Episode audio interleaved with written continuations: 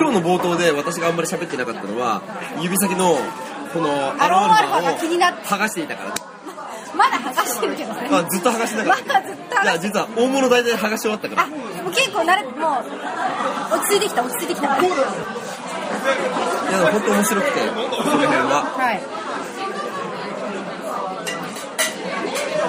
村井日記もそうだよね間の取り方じゃないけどやたら改良を多用し真央ちゃんだよね多分言ってたのは。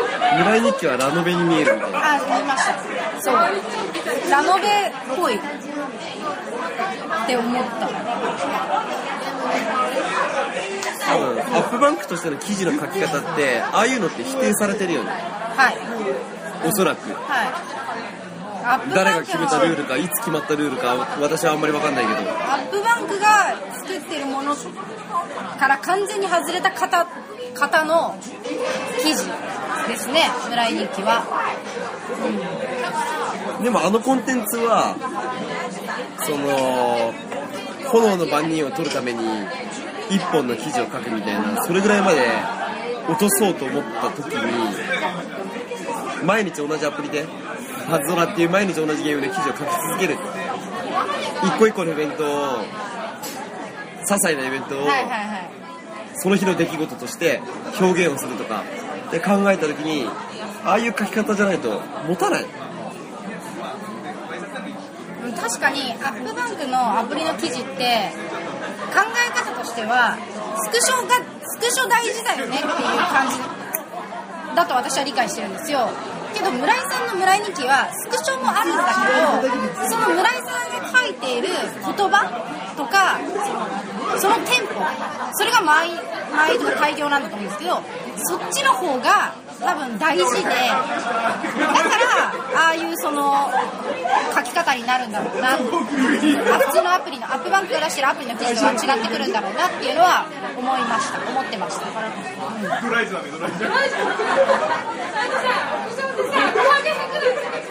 まあ、毎日日記を書くための自衛ですわね。なるほどね。そうね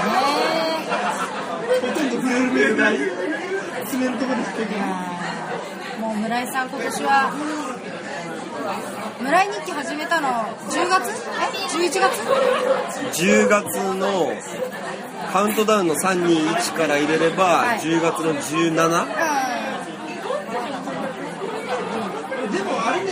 の2ヶ月半の怒涛の怒涛の日々っていう感じがしてますよ。なんかギュイーンみたいな。なんか自分の中で仕事をしている感はい。はそんな変わんないけどね。だから初めてのことが多かったりとか慣れないといけないことが多いからその分時間は1.5倍はかかるみたいな。それはしゃあないみたい。なでも最近村井日記書くの1時間かかんないよ。まだいいじゃん。電話掴んできたから犬だからこうガーッと連れてくれるの。力の抜きどころとかも分かってる。最初はガチで2時間以上かかってる。なんかそれをか書くためにだんだんカスタムされてきたのかもしれないです。これを用意すればいいんだとかこういうものをこういう順番でやっとけば後でこう書けるみたいのがその中でカスタムされてって時間が短縮されてきたのかもしれないしただそれは面白くないことかもしれないけどね。自分が私の中でいろんなものを削ぎ落としながら日記がね洗練されていっていなるほどね。るもしかしたらその寄り道が面白かったりとか。はいはいはい。どうでもいい話が面白かったりとか、でもわかんないですよ。新しい挑戦が。新しい挑戦がその中でまた生まれたら。ね、それで言えば私は日記を書く時間の短縮じゃあその空いた時間で何をみたいなことで言えばやっぱり動画の方だよねマミルトンと脱出ゲームとかいろんなもの？に対する挑戦？カズさんと紹介してみたりねグッズとかね。あとお店でイベント。サンタお店でイベントだ。サンタ村井あれ時間かかるからな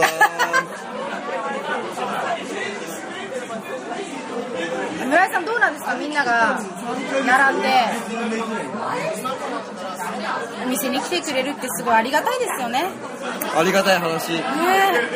集まってくれて。で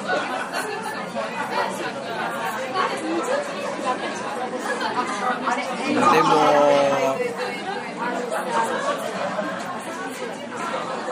まあ毎回全力なんですけど、はい。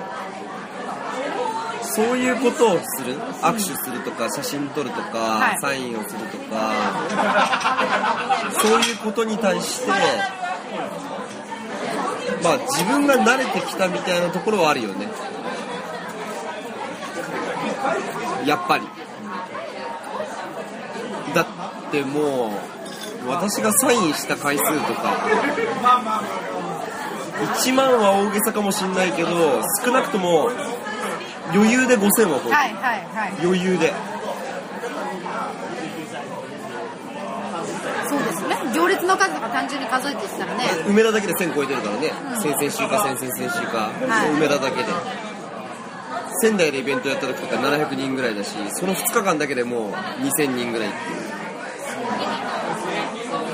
う。まあ数えきれない。はい慣れてきてはどこかではいるとは思う。でも慣れてもねあればっかりは体力使うからね、はいはい。毎回どっしりくるんだけど体に。ずっしりくるんだけど。パワーがね直接パワーをね受けますから嬉しい声援なんだけど体力的にね。みんな言うじゃん言ってくれるよ。なんか元気もらいましたとか、は応援してますとか多くないですか？すんごい多い、で頑張ってください。応援してますとか見てますとか。あれ嬉しいね。はだからそういうの聞くとやっぱね何百人とかいるわけで、はい。1人当たりの時間って長くても1分とか30秒とかなわけですよだからそれでもね元気をもらいましたとか言ってくれてそれはすごく嬉しい。いはい。で生放送とかでさ逆に逆に真央ちゃんに聞きたいんだけどさ毎週1回2時間私の横にいるわけじゃないですか。はい。カメラ向けられて。よはい。う耐えてるよね。え？あれしんどいぞ。ー、そうですね。特に慣れてない人とか初めてみたいな人とかって1時間とかの放送で、はい。もう多分その日寝れないよ。疲れすぎて。高ぶりますよね。高ぶりすぎうん。私はある意味不思議なことになんか自分の中である意味その自衛というか私は村井さんの横にいる人だっていう意識をずっと持ってやってるから、それが自衛になってるんだと思います。だからだから真央ちゃん地獄級アングリーバーズパズルってなった時にやっべえってなって2コンボとかなり始めて。変に意識し始めた時におかしくなるんであってそう自分が気を確かにあの村井さんの横にいるんだって思ってると思ってる時は大丈夫なんですよ。うーん。それで保ってきてるっていうのはあると思います。普通に私が見てる人と同じように村井さんのパズルにすごいって言ったり面白がってるっていうことも共感してもらえたらなと思ってやってるんで。いや立派。私よくあの共演者潰しとよく言われるので。共演者し。んどい。横にいると。なんでなんですか？村井さんが。村井さんは一人で一だからゴージャスさん不思議だよ。そうですよね。芸人さんなのに、はいはい。先日も話してたけどいや僕はあくまで村井さんの番組に出させてもらってる立場。ではい。この番組は村井さんの番組で視聴者は村井さんを見に来てるって分かってて僕はそこにゲストまあゴージャスさんの言い方で言うとなんかある種おまけというかなんて言うんだ？なんて言ってたかな？まあその場を借りるみたいなはい感じではいはい。出てるから。はいね、自分にスポットライトが当たってる時でもこの番組の主役は村井さんだからその意識で僕はやってるみたいなことを言ってて芸人さんなのに本職が。はい。でも多分あの放送であれだけゴージャスさんが面白いと言われ出るたんびに神回と言われもう本当ですよ。もうコメントもめっちゃ多いですしね。あれ私奇跡です。よ私の口から言わすと村井さんと一緒に出て。大体私と一緒に出た芸人は損する。私と戦おうと潰し。お互い潰しちゃう。からはい。バトルじゃないんだと。その辺の多分ゴージャスさんの立ち位置みたいな置き方バランス感。はい。が多分すごい面白く映ってるんだろうなそれであの評価になるんだろうなはい。だってとても良かった。まあまあ良かったっていうアンケートでいう1から5までの1から21と2一度に あの2個を合算して大体我々考えるじゃないですか、はいはいはい。ゴージャスの時1と2で95%とか、はいはありえん見たことない。いそう皆さんゴージャスさん好きだなと思ってすごい。すごいなと思って。で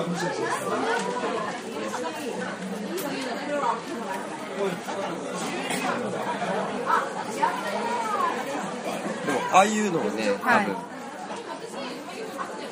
うん、ゴージャスさんだからじゃない？他の人でパズドラが上手い人でじゃあ誰かね有名人が来ました。はい。あんな面白くならん。のゴージャスさんありがとうございます。ここで？ここで言うの？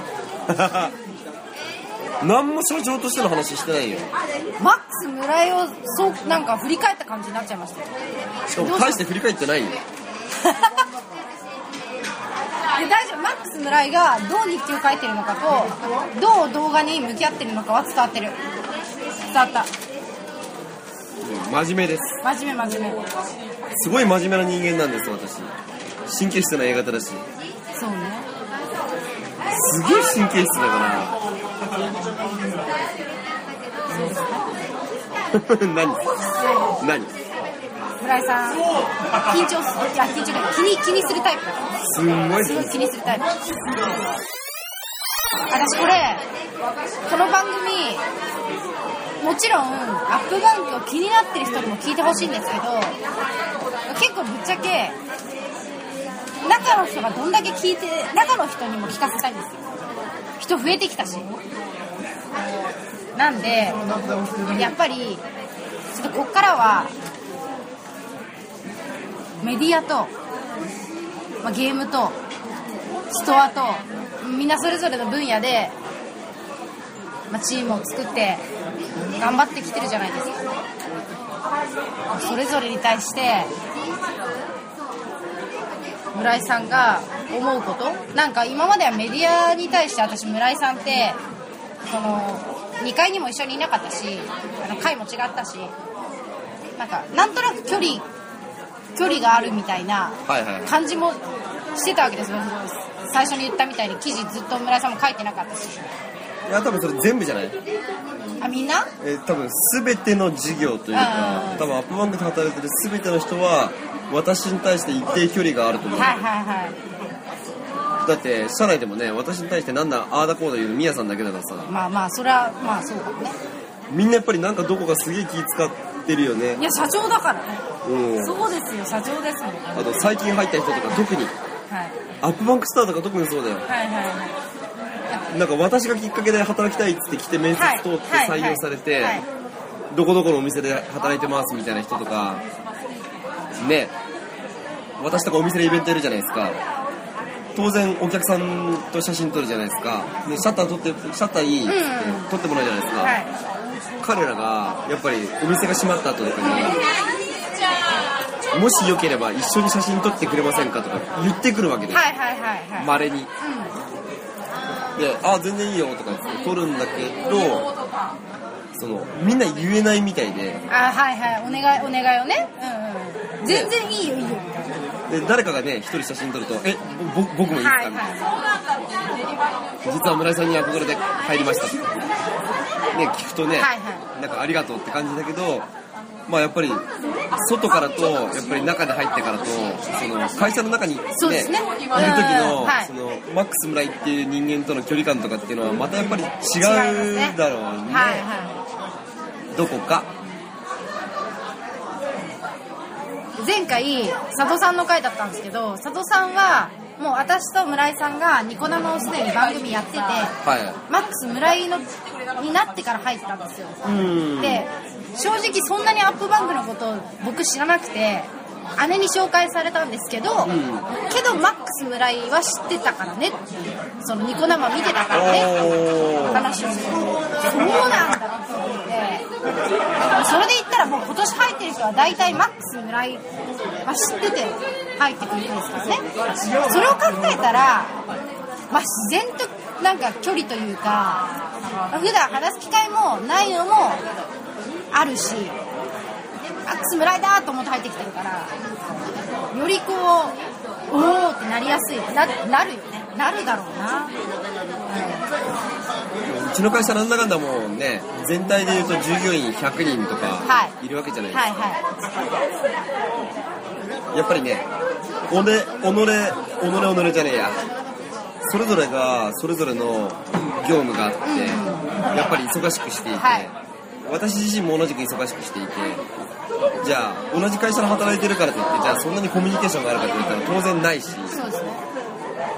取ることも難しかったです。うん。それは多分今後も変わらない。ではい。私が思うのは、ストア事業とかゲーム事業とか、まあ、アップバンク一口に言ってもね多岐にわたっているやってることが、ね、ただまあうちの会社のビジネスモデルというかユーザーの流れはどうしてもやっぱりメディア起点。そのメディアっていうのはブログアップバンクアップバンク .net でもあり、はい。YouTube でもあり、ニコ生でもありまあインターネットっていう世界の中で、まあ、うちの会社はね比較的メールマガジンも含めてありとある方法でユーザーに対して読んでくれる人見てくれる人に対して情報を伝えようとか、はい。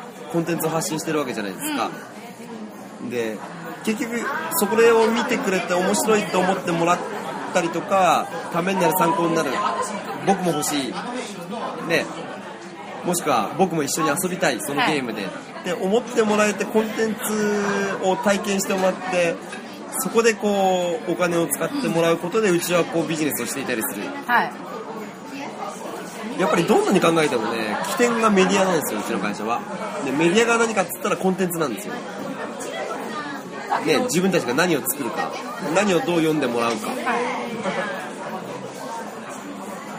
でこの23ヶ月私がやってることっていうのはやってることの本質とかはあんまり変わってなくてアップバンクってのはたまたまブログなわけじゃないですか。はい。ただニコ生の中にもやっぱりアップバンクっていうのはあるし YouTube の中にもアップバンクっていうのはあってこの2年ぐらい私は特に今年の1年かハズドラの降臨イベントっていうでっかいものがあったから私はニコ生っていう世界でまあアップバンク。まあどっちかというとパズドラの方が多いか。パズドラの人みたいになってるはいはいはい。まあ、情報発信してた、まあ、最近の軸足としては自分自身が記事を書くようになったこともあってアップバンクとしての情報発信もしてる。YouTube での情報発信もしてる、まあ、いいろんなプラットフォームでアップバンクを発信している、はいみんながやってる仕事っていうのは、お店を作ってたりとか、はい。ね、商品を仕入れていたりとか、まあ、ゲームを作っていたりとかいろんな形があるわけだけど、まあ、その全ての、ね、やってる仕事に対して、まあ、私はあるしユーザーと向き合いながらそれぞれの事業にプラスになるように、ね、もっと楽しもうよっつってある種煽ることをやって、ユーザーを煽る。発信して。煽る。まあ一緒に楽しむ。はいいはいはい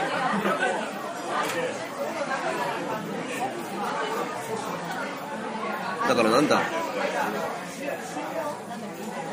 まあ卵が先か鶏が先かみたいな話とかと一緒でぐるぐるぐるぐる回っちゃう話でもあって難しいんだけど、はい。いいコンテンツがなければいいコンテンツも作れない、なんだ？いいコンテンツがなければいいコンテンツも。まあ例えばお店で言えばいい商品がなければその商品に対してネタにして、ワイワイ盛り上がる私とカズエンドもいない。はいはいはい。いいゲームがなければ私と真央ちゃんが並んだり私とマミルトンが並んでゲームでワイワイキャッキャしながらユーザーに対してコンテンツを流す発信することもできない。い、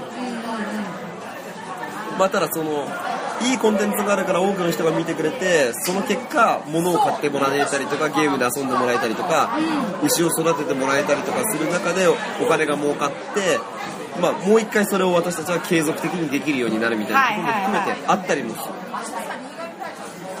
でこの瞬間のアップバンクは、まあ、ぶっちゃけパワーバランスで言うと村井っていうマックス村井っていう存在の力がはい。どっちかっていうと六角形みたいなグラフを書いた時にはい。ちょっと出てる。マックス村井方向がね突出してるんだな。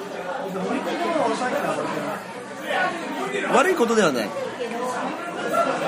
ただやっぱりね組織として会社としていい事業にねなっていくにはできるだけ綺麗にねグラフは描けないといけないから、ね。六角形のグラフは描けないといけないから。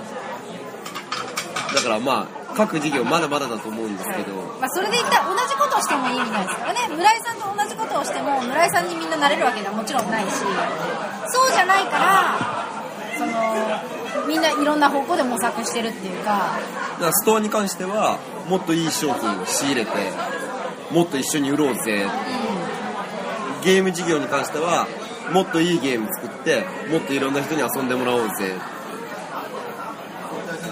まあ私も同じぐらい頑張るよ、はいはいはもし仮に面白すぎる商品があったとしたら逆に私がその商品の魅力を伝えることができなくて知識不足とか経験不足とか魅力が伝えられなくて足引っ張っちゃうかもしれない。いなるほどね。その商品の魅力を私が伝えきれないかもしれない。足引っ張るかもしれない。その時は「おいマックスまで何やっとんじゃん」ってちゃんと言ってねだし。ゲームもそうだよ。このゲームの魅力をマックスぐらいは何にも伝えれてないよねっつってちゃんと怒ってほしいわけで。まあただ怒るだけのゲーム作れよみたいな。はいはい。だからアップバンクっていう会社全体で考えると私だけがワイワイしてるっていうバランス感覚は当然会社としてはそこまでね残念ながらまだまだ黄金比には至っていない。まあもっともっと全体で頑張んないといけない。はい。そうですで私は自分の体の使い方時間の使い方でじゃあ片足突っ込んで一緒に商品の仕入れしましょうかみたいな面白グッズ発掘に世界を駆け巡ろうみたいな時間の使い方は私の時間の使い方としては間違ってる。いや私はもうだったらマックス村井としての情報発信。っ徹すると。はていう役割分担じゃないの、いはいはい。そこだよねと。まあ、みんな適切な役割分担でちゃんと仕事しようぜみたいなでそっちの方が楽しくないって思うしかつねアップバンクっていうものをこれだけ楽しんでくれてる人たちが、はい。それこそメディアだけで月間1000万以上いるわけで、まあ、答えられるようなコンテンツを作らんといかんっすなーみたい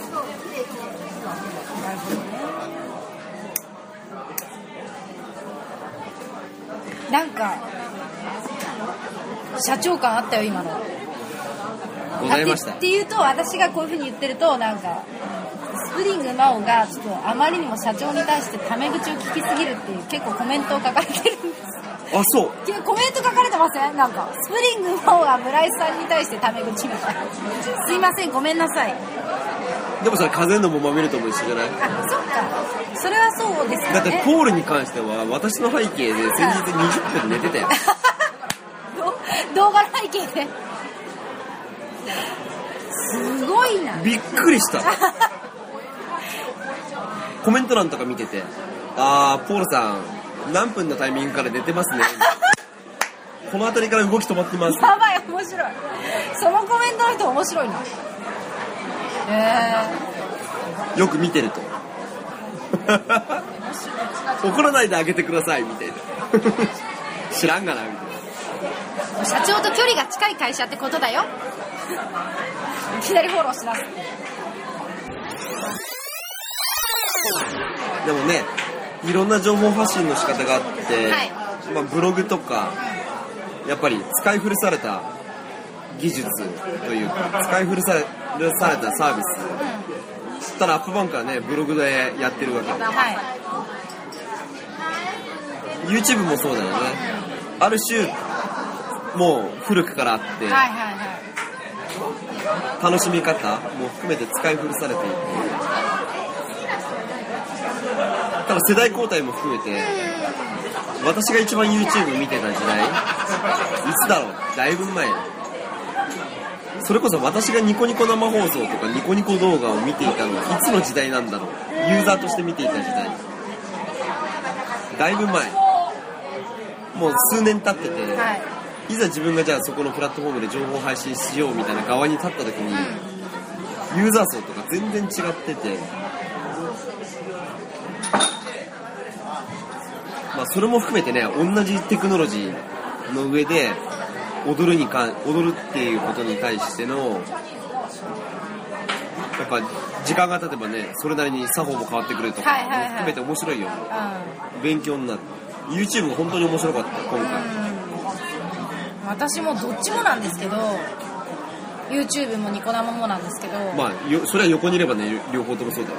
なんか若いすごいあのすごかった想像以上でした普通にそういう人たちの日常生活に iPhone とか iPad とかわかんないけどそういうものがあってパソコンなりわかんないけど今なんかこの間のフォトコンテストとかテレビでニコ生見てたじゃないですか多いなそういうのとかを見た時にあ全然違う距離にあるんだなとか YouTube とニコ生が動画がニコ生はテレビで見ないよ、我々。そうそうですそうです。本当にそうです。パソコンで見る世代で。パソコンで見るパもっとソコンで見る。言えば、はい。私もまおちゃんも、はい。iPhone で YouTube 見ないでしょ。見ない見ない見ない。ニコ生なんか持ってのほかでしょ。ニコ生はもう全然パソコンどどう考えてもパソコン。はニコ生に関してはあんまり解析見れないけど、いはい YouTube に関しては見れるわけじゃないですか。はいあのマックス村井チャンネルをねどんな人が見てるかってことですねマックス村井チャンネル8割 iPhone ですよ。8割じゃない、8割がスマホですよ。Android 含めて。ええタブレット含めたら9割ですよ。ー、すごいなパソコンで見てる人ほぼいないですよい。や私も最近でやっと iPad mini でもう動くのだるいなって言って手元にある iPad mini で動画見るくらいになってきたくらいでもうもともと全然そういう考えもなかったですからね。だって自宅で夜何もやることなくなってさあ寝るかみたいな時になんかちょっと動画でも見ようかって言ったらパソコン開くで。わかる超。横に iPad 結構 mini があそってもそっち系です。そっち系。横に iPad mini があっても iPad はいはい。mini 触らないよ我々は。そう。でもマイノリティ。そうでまずいまずいんですよね。その感覚が。全く今のユーザーじゃないそう。のダメなんだなって思います本当に。年取ってるんですあれ実質？実質二十歳のスクリーンマンさんですけど 年取ってますもん。そうですね。我々。はい。もっとついていかないといけないんですよそうですね。時代に。ついていかないとダメですね禁止ですね。パソコン禁止。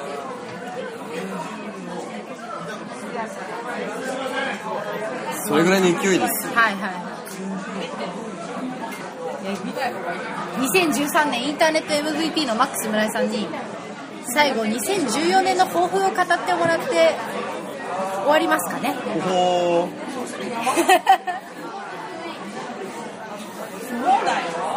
はい。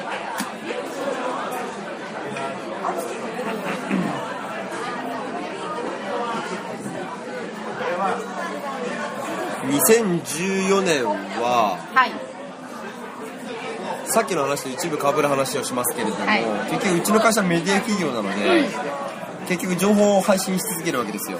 コンテンツを作り続けるわけですよ。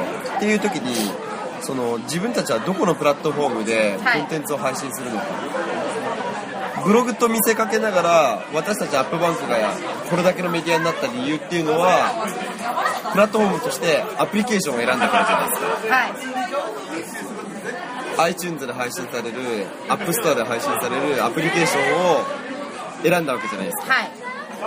コンテンツはブログで書いても。それを読むのはアプリで。あるはい。それでうまくい。ったうんで2013年は、はい。私の中では、まあ、より私個人に話がい。っちゃい。ますけどニコニコ生放送を中心として、はい。より動画に舵を取った1年だったと思うんです2013年はニコ生そして YouTube はい。動画に舵を取った1年だったと思うんですよ。でこれはすごくラッキーなことだったと思っていて。変われないから。変われない？雑誌の会社がはい。インターネットやれないから、なるほど。でうちはうん。結局ブログとうん。アプリはい。から本来であれば変われずに終わっていく会社だと思う、なるほどなるほどアップバンクという会社ただ運が良かった。パズドラっていうゲームと出会えて、はい。山本プロデューサーとこうやって仲良くできて、はその降臨イベントっていうのを偶然企画することができて、うんそこで動画を掴んだと。でそこで動画のね手にオハを中条ディレクター含めて教えてもらって、はいはい。分かんなかったでしょ最初。おおすげえって思うじゃん。はいカメラたくさんある。みたいなあるある。本当本当。テレビみたい。何これ。本気のスタジオだみたいな感じでしたよ。思うわけよ最初は、はいでもそれを自分たちの力にできたわけじゃないですか。は YouTube 含めてね。いはいでより2014年を占うっていう時に、はい。一番考えないといけないのはユーザーは何でコンテンツを見るのか。うんっていうその読む側まあ見る側の立場になった時にどういう時代が来るのかを考えた方がよくって、はい。で私はどう考えても動画だと思う。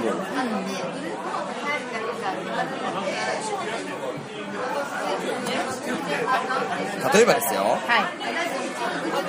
あビールくださはい。いなんかマミルトンと脱出ゲームとかやるじゃないですか。はいアップバンクの記事の PV よりも動画の再生回数の方が何倍もあるんですよ。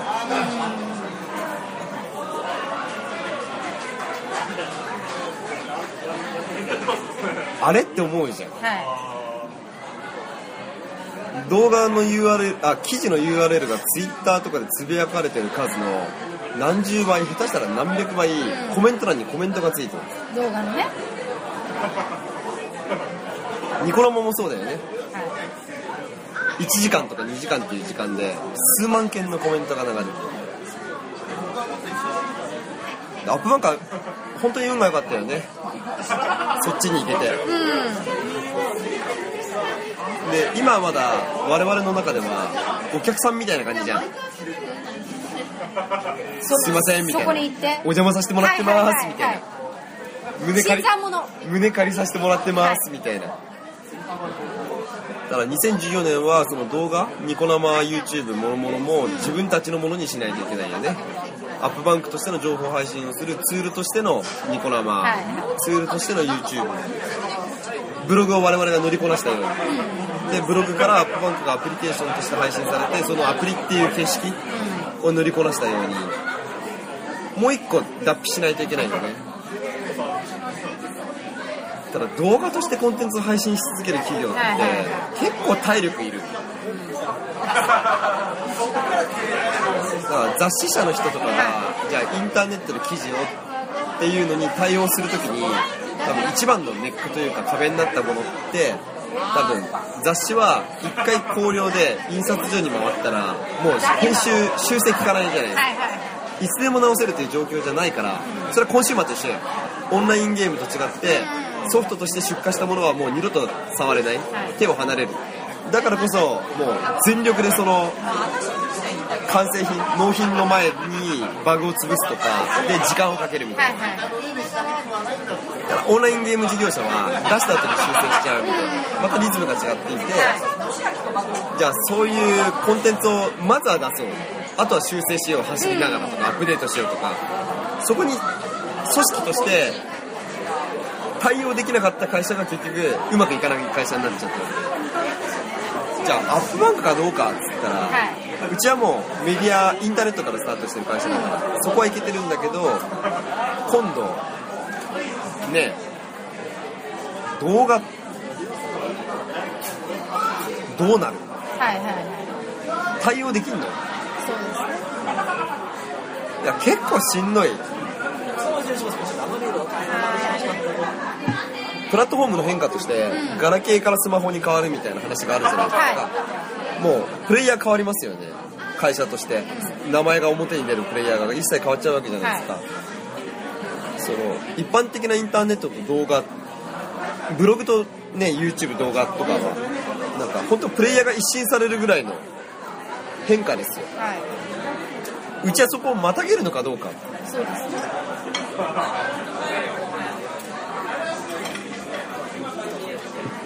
2014年そこをきっちりまたげてうん。きっちりその引き続きアップバンクの読者の人というか視聴者の人に還元されて我々も満足してもらえるものを作り続けることができてっていうやれやれればまたもう23年うちはビジネスを続けられるんだよね、なるほど。動画ねまあ、またしばらくするとまたその主戦場が変わってしまうと思うのでもしうちがね2014年に動画をきっちりやれたみたいな次のリズムがまた近い将来来るでしょう。やっぱまたしんどいよ。そうなった時にね。常に変わり続けないといけないって常に変わり続けることができる体力はい。気力うあとはプライドいや一回壊さないかんだよんそうで。すねゼロからなんでよろしくお願いしますみたいな。はいはいはい。教えてください。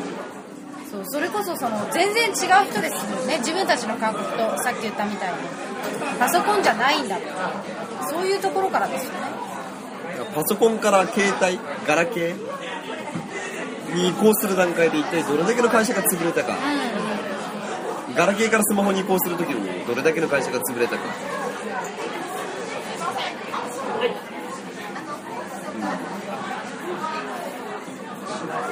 まあもしかしたら動画ですらないかもしれない。ん次ね。いやそれはないな。それはないな。動画は革新なんだね。うん。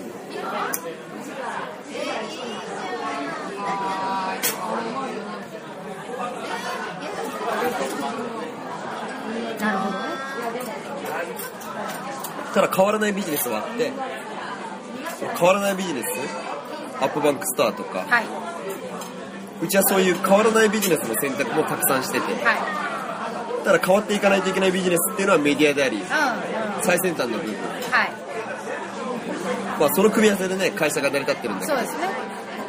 だからやっぱり考えれば考えるとメディアの位置づけ重要だようん。ね伝えていくことの方法なりっていうのを常に模索していかなきゃいけないし自分がいる場所っていうのがメジャーじゃなくなっていっている実際問題にして。だから真央ちゃんアプリ担当のスプリングマオですって言ってたら化石になっちゃうかもしれない。やばい。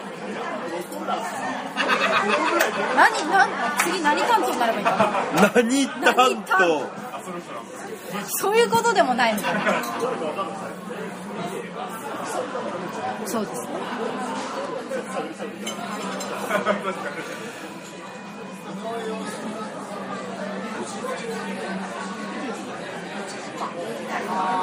あの私自身にもねまだそういう気概はあるのではい。まあうちの会社はまだ大丈夫だと思いますよ当分。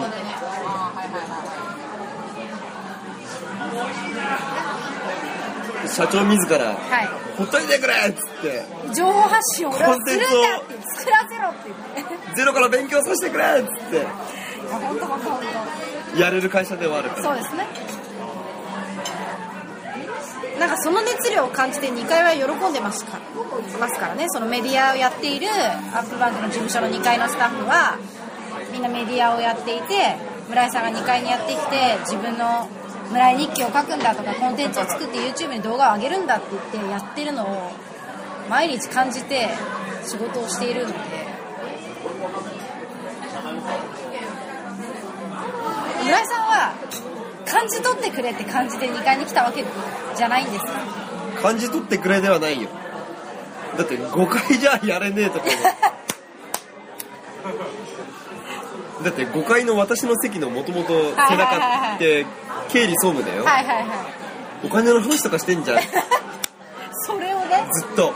そこでねいきなり動画とか撮れないじゃんって。そこでさ山田10コンボとか言えないですよもしくは撮影してて音声入るからさ。はいはいはい。まずいと。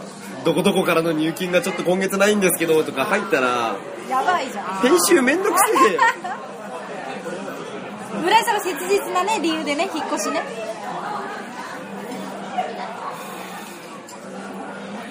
そうはいつも2階のメンバーは感じてるところもたくさんあると思うので。より自分を追い込むためですよ。2階に行ったの？はだから2013年は多分あ14年は、はい。多分そんな感じですよ。動画のマックス村井に交互期待？動画だろうなどう考えても。う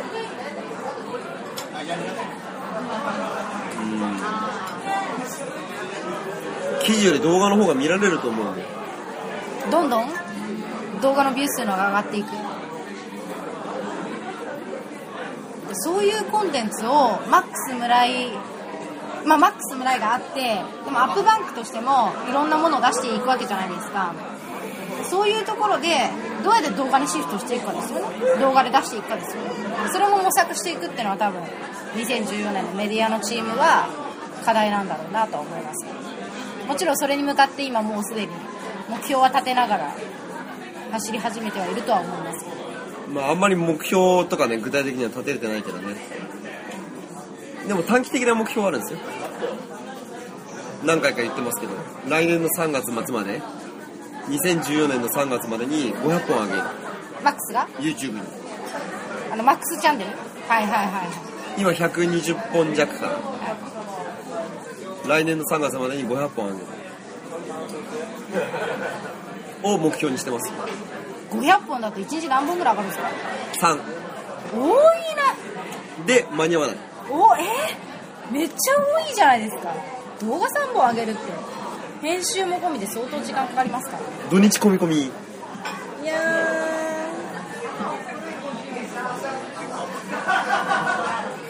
今一人でやってますけど、はい。多分もうちょっとしたら編集とかで誰かに手伝ってもらったりとか、はいはいはい私今 MacBookPro で作業してますけど、はい。結構なハイスペックのものを買ったんですよ、はいはい。30何万みたいな。メモリも16ギガ高ね。級品や。高級品ですよ、うん。CPU もでかいし。CPU ってでかいっていう。のなんていうの？速いっていうの？早い。速いっていうの。言い方が分かんないけど、私一番最近思ってるのはもう一台買おうと。追いつかなくて編集が？すごいな。まあ主に書き出しが。はいはいはい。処理として一番重いところ。うんあれやってると何にもできないから。他のことね。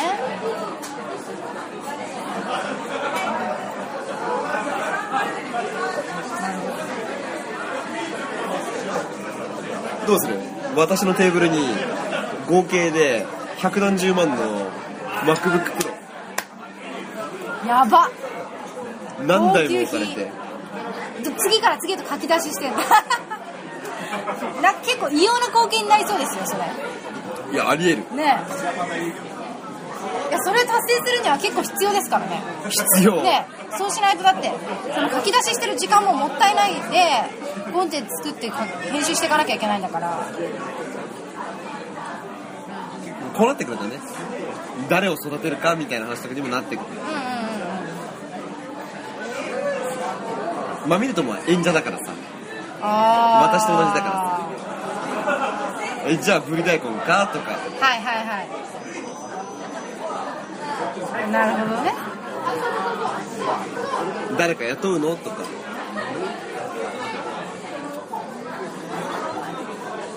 これ聞いてる人ワンチャンあります？ようん、誰か一人ぐらい完全にゼロから採用してもいいかなとも思ってるんですよ。うんうん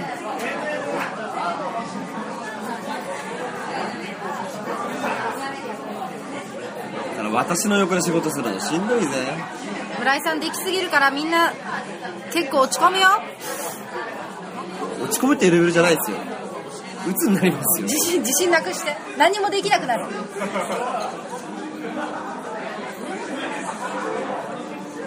よくある話。でもな、そういうのも考えんといかんからな。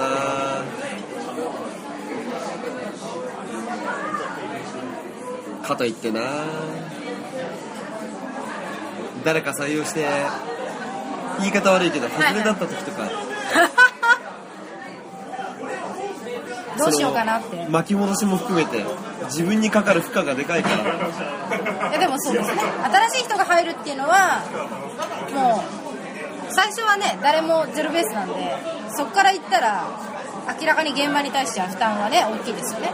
でそれで村井さんは現場っつったらそう自分で現場なんだからそれは村井さんにかかる負荷って大きいですよね。まあね、でもそういうことも含めて挑戦せんといかんすか。はいはい。2014年はね。はい。いや、まあそんなわけでね、そんなわけで。2013年まだあとちょっと残ってますけど、はい。まあ本当に、お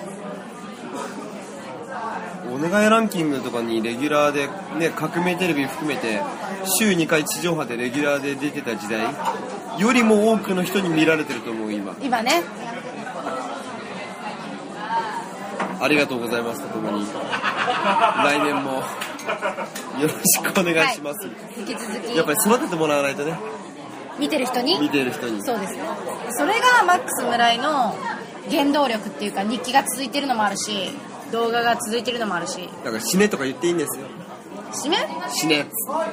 誰にマックスに？うん私に。よなんでなんでく言わよく言われるよく言われる。よっしゃ頑張ろうっつって。思うからさ。まあただ死ねはね頑張ろうと思う。ちょっ殺すぞって言われたらすいませんみたいな。怖い怖い。怖いそれ怖い。勘弁してください。それは怖いや境目はあるんだけど。つはい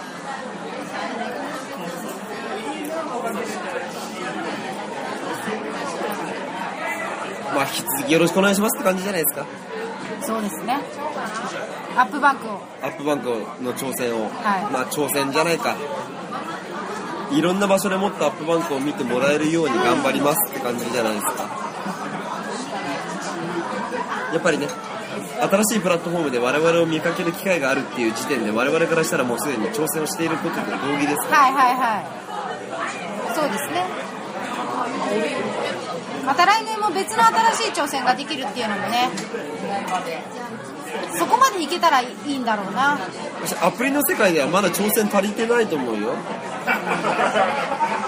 はい。アプリ担当のスプリングモーをそうですね。なるほど。まだやれることあるんじゃないですか？アプリという世界ははい。まあ、もしくはもうねある程度運用である程度一定のリズムのアップデートではい。終わりというのであれば早くスプリングマオ先生にはアプリ担当から卒業していただいて。何何何になるんですか？知らん。いやいやいや。いや私はまだアップバンクのアプリとかでやりたいことがあるのでまだ変われると思ってるんですよ。アップバンクっていうメディアをどうやって見せるかとかそれをパズドラ攻略ですごい勉強したんです今年。なので来年は私はアップバンクっていうメディアをどうやって見せるか。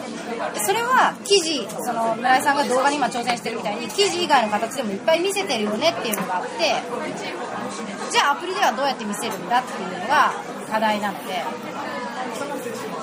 いろんな趣味思考があるじゃないですか。それに対してどうやって見せるかっていうのが、まあ、2014年の課題。アプリもそうだしサイトもそうな。のでブログっていう形をどうやってそれぞれに合った形に見せていくかみたいのが来年の課題として今のところ設定してます。はい。もう終わったとは言わせない。いつまでもやってきますよまだ。まだまだ、はいでもとりあえずアプリっていうところではねやりきらないとね一はい。回やりきってね、まあとはいえどこかでおそらく何らかの区切りをつけてまた新しい挑戦をしないといけないからね、はい。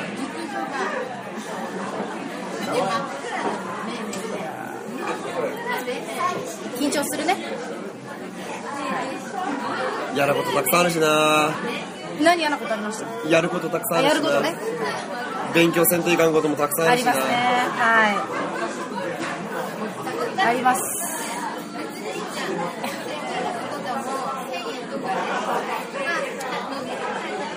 締めますよ。村井さん。もう2013年お願いします2013年私村井さんと一番飲んだ人ランキング1位に輝きましたよ。間違いなく1位だ。すごいねそんな村井さんと今年最後の新宿で飲もうよをねできるっていうのがね感慨深いものがございます。30回ぐらい一緒に飲んだんじゃない？すごいな。そんなか。わからんけど。別に月曜日以外でもさ。そうですね。ねえ。うん。他に放送ある日とかもあったら一緒にね打ち上げたりとかしてますからね。うん。あとお昼とかもね。そうそうそうちょいちょいちょい出ますからね。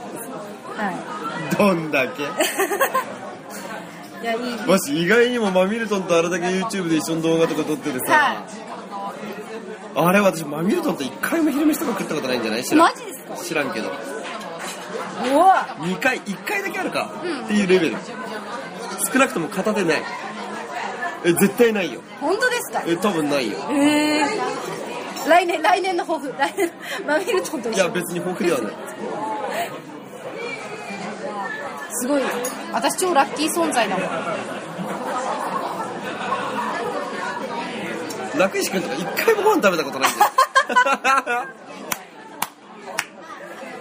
飯食いに行ってってもうね。別にこうやってマイク回ってなければ話せないから、まあまあそうですね。無言ですか？ら無言ですか？ら大体ね。基本無言ですから。締めていただいて。わかりましたマックス村井さんに今年の総括とですね来年の抱負とにかくマックス村井はまず動画だということを教えていただきました。いやちょっと最後にはスプリングマオへのピリリとしたコメントもあり結構緊張した回だったな。最後はね私は、はい、というわけで2013年インターネット MVP のマックス村井さんをゲストに迎えた新宿での思いをここのところで終わりにしたいと思います。来年もマックス村井を応援よろしくお願いします。バイバイ。